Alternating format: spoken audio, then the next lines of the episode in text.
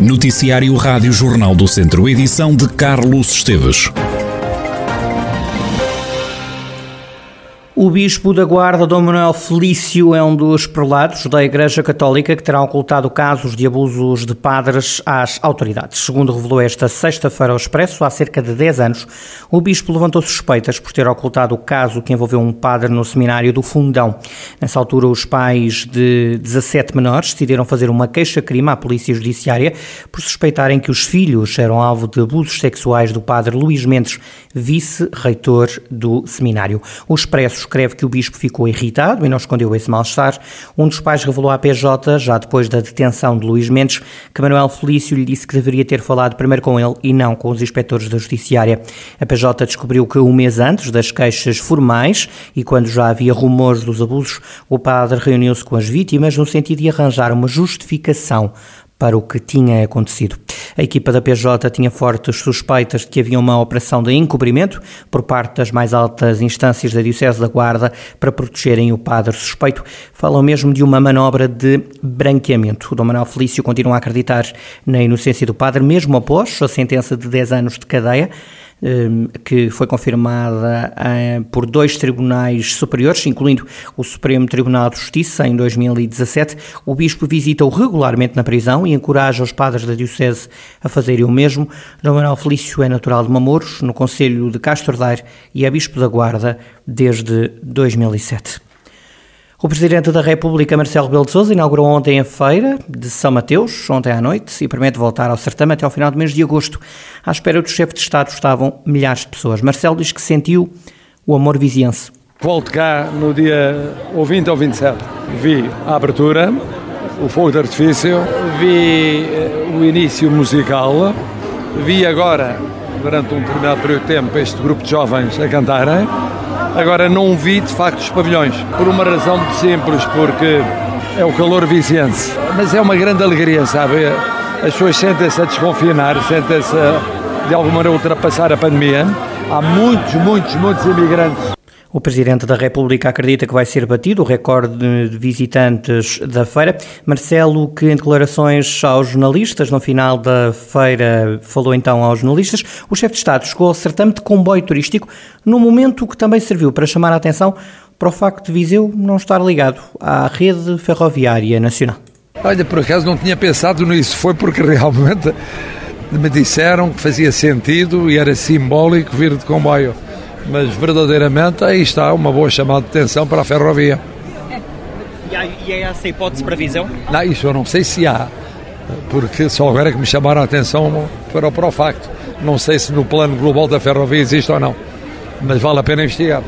O Presidente da República abriu ontem a Feira de São Mateus em Viseu, onde esteve também o líder do Chega e deputado André Ventura, que recusou a ideia desta presença e retirar protagonismo a Marcelo. Nada disso. Nós já tínhamos marcado esta visita, nós, como eu, eu penso que foi informado desde o início, nós tínhamos três momentos de agenda ainda, em Cantanhede, aqui na Feira de São Marcos e ainda em Vila Real no, no domingo, estava agendado. É natural que hoje o Presidente também esteja aqui, que esta feira é icónica, é, é, é, é simbólica e é a sua abertura, portanto é normal que os líderes políticos também aqui estejam. Estranho é que não estejam aqui mais líderes políticos. Olha, estranho não esteja aqui António Costa, que hoje provavelmente via, mas como ele sabe que se aqui vier vai ouvir críticas do SNS, vai ouvir críticas da Justiça, vai ouvir críticas da, da, da Segurança Social, não quer aparecer. Outros não têm medo de aparecer. É o meu caso, aparentemente é o de Marcelo Rebelo de Sousa também. O Primeiro-Ministro ficará com as suas atitudes. O deputado e líder do Chega, André Ventura, estreou-se na Feira Franca ontem à noite. O presidente da Câmara de Mangualde apela ao governo para construir a barragem de Girabolhos, um projeto que foi abandonado em 2016 pelo governo e pela Endesa. Como compensação pelo fim do projeto, os quatro municípios afetados, Mangualde, Nelas, Gouveia e Ceia, receberam mais de 18 milhões da tutela. Com o agravar da seca, o presidente da autarquia de Mangualde, Marco Almeida, apela agora ao governo para retomar o projeto. A seca levou, entretanto, o município de Mangualde a reforçar as medidas. Além das ações de sensibilização à população para a poupança de água, a autarquia de Mangualde está a levar a cabo um conjunto de ações reduzindo os gastos com água na rega dos espaços verdes, na reativação de captações próprias de furos e poços para o uso de água com origem em diferentes sistemas de abastecimento e, e também na monitorização de toda a rede com vista à mitigação de perdas e fugas através da telemetria e da telegestão. Estas são algumas medidas que, que o municípios têm em prática, sendo certo que eh, isto não quer dizer que no futuro não possam existir medidas mais restritivas e mais gravosas. Marco Almeida, o presidente da Câmara de Mangualde, e para enfrentar a seca, a Câmara de Vozela já tomou uma série de medidas.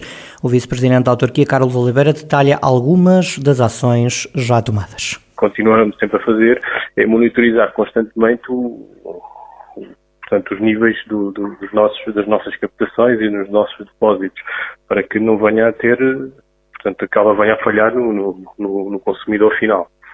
Portanto, isso nós fazemos com as nossas equipas, fazemos isso diariamente. E depois vamos tomando, tomando as, nossas, as, nossas, as nossas medidas, nomeadamente a questão da, da diminuição da, da, questão das regras, fazer campanhas de sensibilização junto da população, quer seja na fatura da água, quer seja através de, das redes sociais, para que haja, que haja todas as cautelas que as pessoas devam tomar e, e, e evitarem usarem água de forma, de forma que não seja, não seja estritamente necessária para que isso possa, possa melhorar os nossos níveis eh, todo, diariamente. Fizemos também a questão de, de, de fazer um novo, um novo furo uh, artesiano para, para, essencialmente para a questão de termos, termos mais, mais quantidade. Para já, Fataunços é a única localidade no Conselho a ser abastecida com caminhões cisterna. Os bombeiros já começaram a fazer para, para um sistema em particular, uh, o abastecimento de água a esse sistema, ao depósito. Portanto, o depósito estava a fraquejar, portanto, sentíamos que já não havia, poderia haver algum problema e os bombeiros começaram, portanto, no âmbito do protocolo que temos com ele, começaram a fazer o abastecimento desse, depósito, mas para, para já ainda são um, um sistema.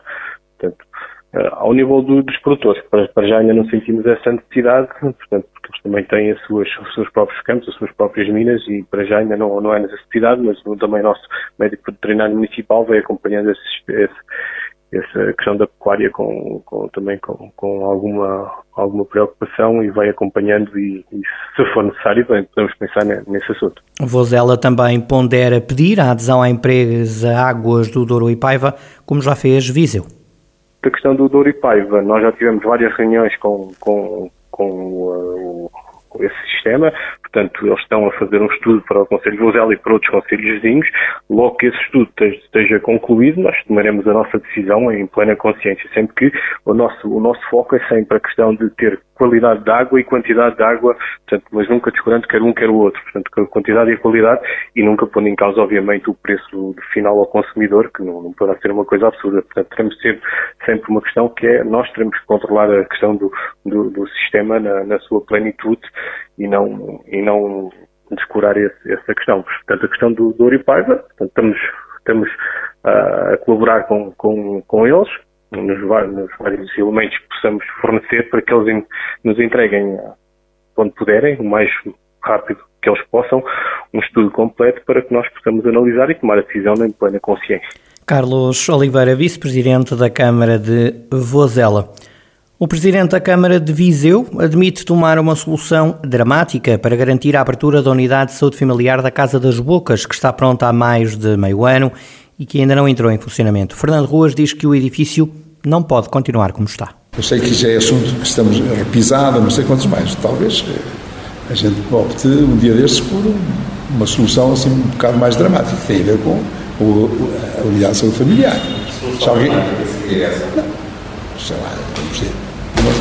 Que não pode estar assim, não pode continuar assim. E não pode continuar, sobretudo, com, eh, eh, digamos, as respostas ser no silêncio do outro lado.